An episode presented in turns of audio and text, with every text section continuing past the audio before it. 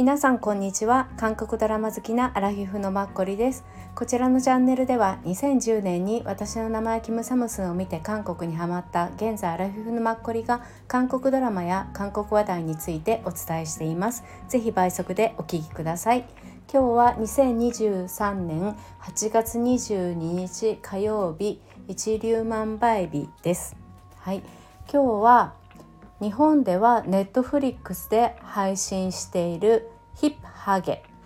とヒップタッチの女王について話したいと思います。今回初めてなのであらすじとこのドラマの企画の意図あと視聴率ですね。あと作家さんと監督あとちょっとだけキャストについて話したいと思います。と今現在7話まであごめんなさい。4話まで放送されていて4話が突然7%になっていて私すごいびっくりしてあやっぱりこれは見ないといけないのかなと思って。今現在私1話だけ見てでも1話の途中でなんとなくフェードアウトしてでもなんか友達が3話まで見てるっていうからじゃあ1話だけ見ようかなって思って昨日見た感じです。しかしながらなかなか自ら2話には進まずっていう感じで終わってるんですけどこれから見ようと思います。見ようと思う理由は視聴率の他にももう一つあります。はい後ほど。はい。えっとまず視聴率をちょっと簡単に言ってしまうとですね8月12日から始まって土日の JTBC ドラマですね。うん、で、えーと、5%がずっと3回続いていたんです全国だと韓国のね。ただ8月の20日で突然7%になったんですよね。うん、これを後でちょっとあらすじ言ってから多分こういうことなのかなって自分で思うことを話したいと思います。えっとこれはね JTBC で土日に放送されていて16話で完結。最後の最終日が10月1日になる予定みたいです、うん、夜の10時半から。日本ではネットフリックスで同時進行でやっている感じです。で韓国ではねヒップハゲっていうヒップにっていう感じなんですよね。ヒップにみたいな。最初何のことだろうって思ったら、まあ、ハン・ジミンさんが超能力を持ってこうお尻生物何かしらの生物のお尻を触るとその人の過去の行動とかが読み取れるっていうなのでヒップなんですよね。で日本ではすっごく分かりやすくヒップタッチの女王ってなってるのがさすがだな日本のタイトルっていう感じに最初すごいびっくりしました私。ヒップハゲかなんでヒップタッチの女王っていう感じだけどストーリーを若干分かり始めるとなるほどっていう感じでしたね。はい。いやマジびっくりしたけど。はい。でえっ、とねこちらのあらすじなんですが簡単に犯罪のない田舎町で偶然生まれたサイコメトリーの能力で動物や人間の過去を見れるようになった獣医ハン・ジミンさんですね。とソウルの広域捜査隊に戻るために彼女の能力が必要な欲望の塊のエリート刑事。これがイ・ミンギさんが演じてます。が生活密着型犯罪を共犯捜査する中連続殺人事件に巻き込まれて繰り広げられるコメディ捜査劇っていう感じです。うん、なので最初この2人あんまりお互い良しとしてなかったけれどもなんか今回の4話でね2人が協力し合いながら事件を解決しようとするっていう方向になってきたみたいでその2人の協力の試合とかケミとかそういうのでいつもよりも笑いが多かったみたいで視聴率が高くなったっていう感じみたいな感じですよ。はい、1日前とかのあのニュース記事を見ると韓国のはいそんな感じですね。あと多分この登場人物もう一人エクソのスホさんも出ててだから多分スホさんのファンの方とかも見られるんじゃないかなって私は想像ですけど思ってます。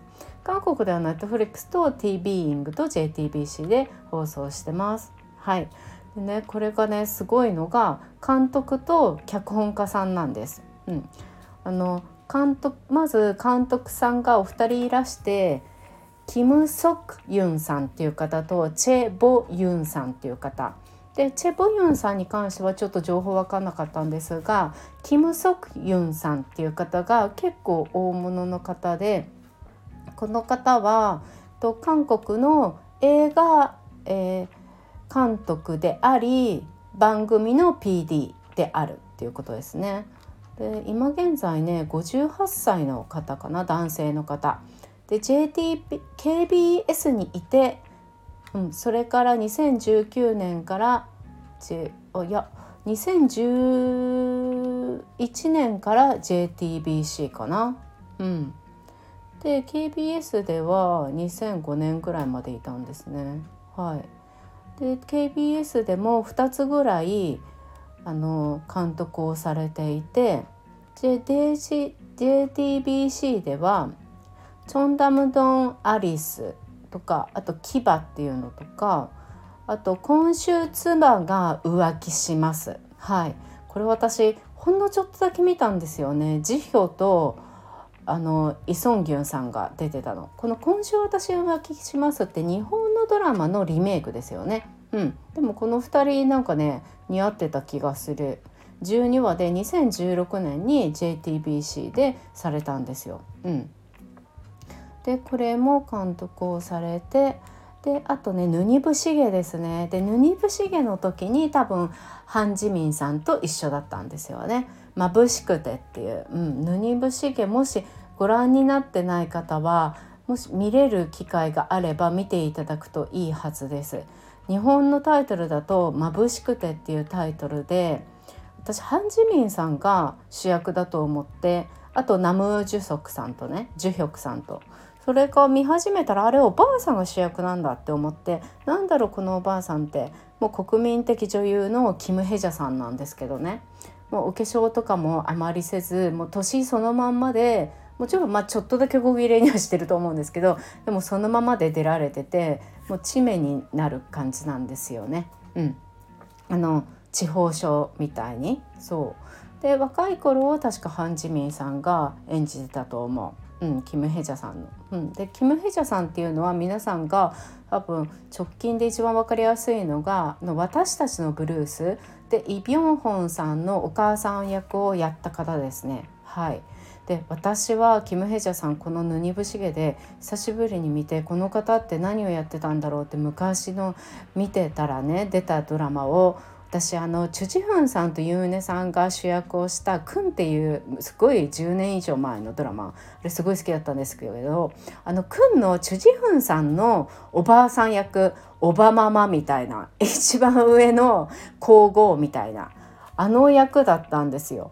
びっくりした。まあ、あの皇后本当にいい人にしか見えなかったじゃないですか。本当にもうすごい演者っていうかおばあさんあの時代を生きてるって感じでしたよね。いやあの方だったんだって思ってしかもすごいその時も美人だし可愛らしいのね笑顔がそのオバママの時。うんすごいね良かったのはあこの方だったんだって思ってすごいびっくりしました。うんすいませんずれましたはいヌニブシゲでしょでその後にはロースクールって多分これネットフリックスとかでもやってたんじゃないかなていうのをやってでその前は去年ですね私たちの解放区多分この私たちの解放区の監督の時にイミンギさんと一緒になったんだと思いますよね。うん、で今回のヒップハゲですね。はい。すごいですよねこの監督さん。ずっと毎年2年に1作ずつぐらいやってるっていう感じで他にも映画もされたりしています。はい。でこれが監督でしょ？であと脚本家さんなんですけど、うん、えっとねイナムギュさんとオボヒョンさんキム・ダヒさんっていう3人が書かれていてあの分かったのは一番最初のイナムギュさんです。他のお二人はイナムギュさんと一緒に多分されることが多い方々だと思います。っていうのはイナムギュさんがなんとですねさっきお話ししたキム・ソクユン監督とほぼ同じ一緒にずっとね渡り歩いてきてるんですよ。そうでこのねイナムキュさんって男性の方なんですけど多分一緒に渡り歩いてきてるから年齢わかんないんだけど同じような50代後半とかなのかなって思うんですが私が確認できる写真は秋元康さんにすごい似てるの。秋元康さんの多分30代とか40代ぐらい。ああのこの脚本家さんも稲向さんもその年齢ぐらいの時。すごいね似てる。眼鏡とか全部体型とかもそう、うん、すごいですよね。でこの稲向さんは韓国の、えー、番組映画ドラマあの脚本家さんですね原本書く方っていう感じで映画でもとね3つぐらい、えーと、映画をされていて「朝鮮名探偵」っていうののいろんなバージョン20111518でやってます。でドラマはまあやっぱ KBS にいてそれから JTBC って感じなんですよ。なので KBS で2作やっていてそれもさっきの監督さん、うん、キム・ソクユン監督と同じですね。同じものをされてます。で JTBC に来たのも一番最初のチョンダムドン・アリスも一緒でしょ？あとキバっていうのも一緒。今週妻が浮気しますも一緒でしょ？でヌニブシゲも一緒。だからヌニブシゲの時にこの監督と脚本家さんとハン・ジミンさんが一緒って感じですよね。でその後がね、うん、ないんですよ、うん、JTBC でこの方は。うん、っていうのはえっとさっきの監督さんはそれからも JTBC に2年に1個ずつやってたんですけどこのあと監督さんちょっとお休みされたのか何なのか分かっていうかこの方忙しいのよ。ドラマとかだけじゃなくて映画はさっきちょっとあったけど結構ね番組の本も書いてんの。すごいですよね。放送作家みたいな感じ。そうだから秋元康さんに似てるのかもしれない。そう。なのでドラマとしてはごめんなさい「ヌニブシゲ」の後は2023年の T ビーイングのあの放課後の戦争みたいなやつ。あのありましたよね。なんか2023年そう。放課後戦争活動みたいな結構若い高校生たちが戦争本当に帽子帽子っていうかヘルメットあれかぶって軍服着てピストル持ってみたいな感じのがあるんですけどそれ3月ぐらいにねあってね。それを久しぶりに放送しているっていう感じ。でその後に今回のこのヒップハゲなんです。そう。うん。でこの方がその忙しいじゃない？その番組のあの作家もしているっていうのが今現在も続いてる3つの番組なんですよ。まず KBS で2つあってあの逆コンサートって週末にやってて韓国人が一番見る週末の番組って昔言われ言われてて今現在今年も言われてるのか分かんないですけどでもすごいもう私10年ぐらい前とか韓国人の友達とかもう毎週毎週見てたしね。あとボクソクラップっていうのもなんかね書いてるみたい。何なんだこれは。そうこれも多分バラエティーなのかな。爆笑クラブか。あこれも書いていてあと TBS のね「コネミビッグリーグ」コメディのビッグリーグっていうのも書いてるあ CJ と一緒にやってるっていう感じですね。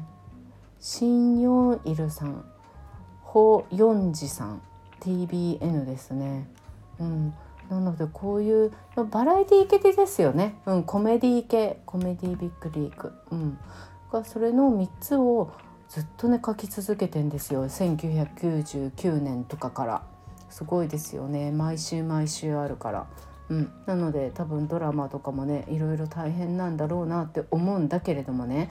この2023年確かに私前パク・ボヨンちゃんの話をあの品性幼者とボンスの時にしたかもしれないパク・ボヨンちゃんが今年新しいのに出るとか言ってそれの脚本家さんがこのイン・ナムキュさんだった、うん、びっくりした。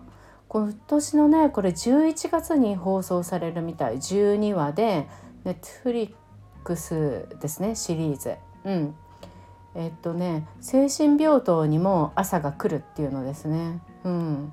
そうこのね稲麦さんが書かれてこれもあのおぼヒョンさんとキム・ダイさんっていう方と一緒に書かれてるのでなのでね多分最近忙しいからこの3人チームみたいな感じで取り組んでいらっしゃるんでしょうねっていう感じで、うん、だからちょっとねこの私の中ではこのヒップハゲを見なきゃいけないと思ったのは7%になったっていうのが一つとあとこの脚本家さんが、まあ、結構著名な方でパク・ボヨンちゃんの今年度末のも脚本書いているっていうところでじゃあこのヒップハゲはちゃんと見ておかなきゃっていう理由に自分の中でなったので、まあ、1話で終わってますがこれから、うん、どんどん見ていこうって思っていますっていう感じです。はい、でキャストについてもうさっきちょっと話したんですけどね、うん、ハン・ジミンさんはえーと、今年齢40歳。もう40歳に本当見えない。160センチぐらいなんですよね。うん、でイミンギさんは38はい。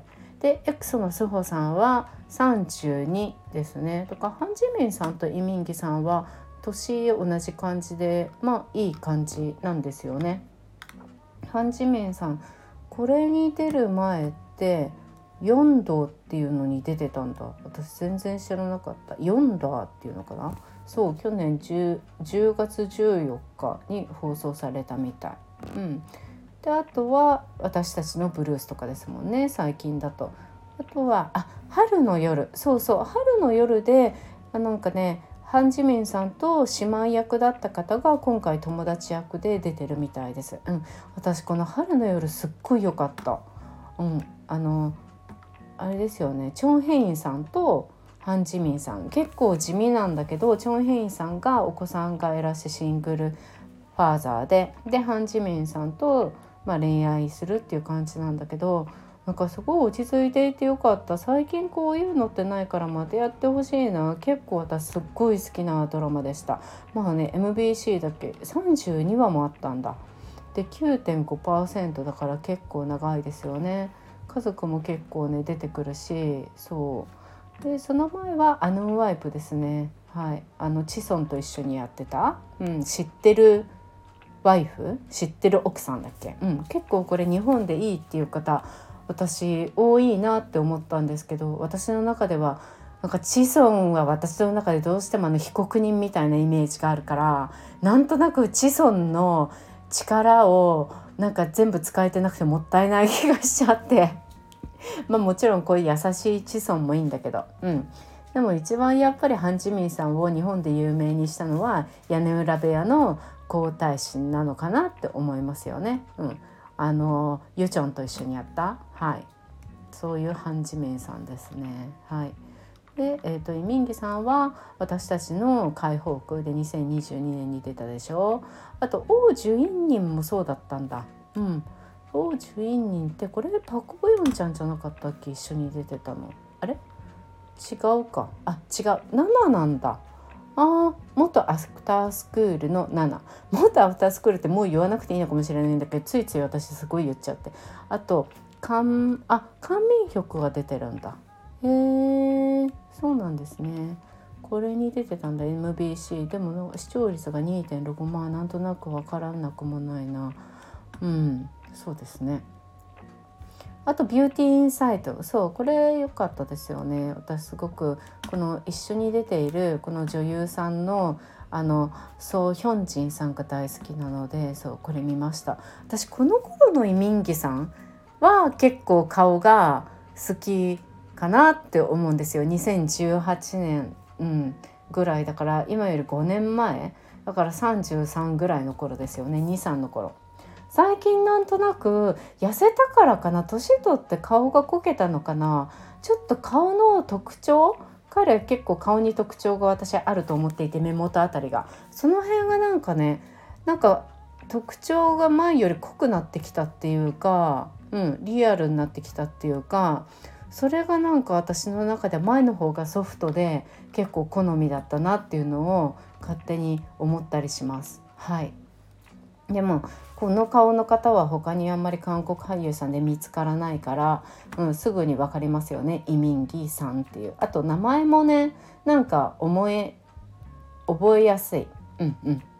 私エクソの祖母さんは今回初めて見るのでちょっと楽しみ。あのリッチマンとかにも出てたんですよね。ドラマね。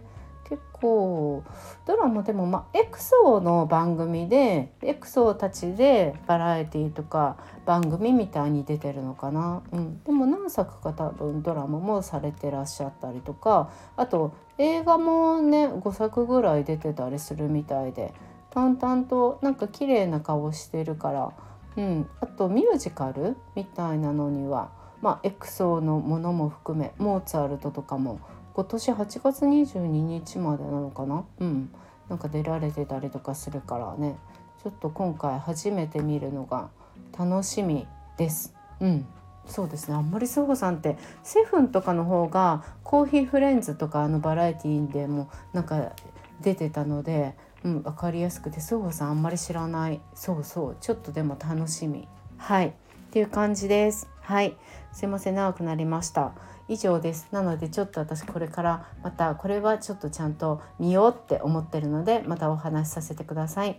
で今後私一つちょっと気になってるねドラマが「マスクガール」っていうネットフリックスでやってるのなんですけど皆さん見ましたか？1話の最初だけちょっと見てなんとなくあのねセレブリティみたいな現代的なねストーリーかなって思ってちょっと今なんかそういうの見るの疲れちゃうからやめようって思ってやめたんですけどどうなんだろう。やっぱり面白いのかな。うん。なんか結構多分人気なんだろうなって思っています。そうですね。うんうん。あともう一個同じようなねあの国民あのサヒョン代表みたいなのがあるんですよ。これは何って思っていてあの毎日でもドラマっていうか何なんだろうね。処刑するみたいな。誰を処刑しようかみたいなのをみんなで決めるみたいなのがあってすごいですよね。だからなんかドラマなのか一応。そうこれがなんかちょっとまたあの人が出るのグローリーのあのマダインヌンチに出てる人、うん、あの人が出るんですよ。本当に。あヨンジナが。そう。それが1話から出てねあでもパク・ヘジンさんとかも出るのか。うん。これもちょっと見てみようかなと思いながら。なんかやっぱこういうのも多いですよね。当たり前になってきた。こういうのってどういうのっていうのがちょっと困るんですけど。なんか怖い死刑とかあの悪さをして死刑っていうんじゃなくてよく分かんなくて殺されるみたいな。あとなんかカルトとかサイコは昔から韓国ではあったけどそのサイコが、うん、明確に結構さサスペンス的な殺す系のサイコになってきてるような気がして昔よりもね。うん、なんかいろいろそれか思いっきり今回のヒップハゲみたいな思いっきりファンタジーに行くかみたいな極端ですよね。あと超能力？まあ超能力ムービンもそうだしこれから超能力の時代なのかな？一時宇宙とかすごいあったけど宇宙は落ち着いたんですかね？うん今そんな感じ。ちょっとなんかねおとなしく見れる楽しいっていう感じのがなんか欲しいなって。こじんまるはなんとなくちょっとさ今のトレンディーを装ってるからあんまりそんなに温かみっていうよりもあと「ナムナム」っていうのもそんなに見たいって思わないってなるとやっぱヒップハゲが一番ね普通に見れる感じなのかな。まあ私の中であと週末ドラマかなっていう感じで。はい以上です。すいません。何かありました。今日もありがとうございました。次回もよろしくお願いします。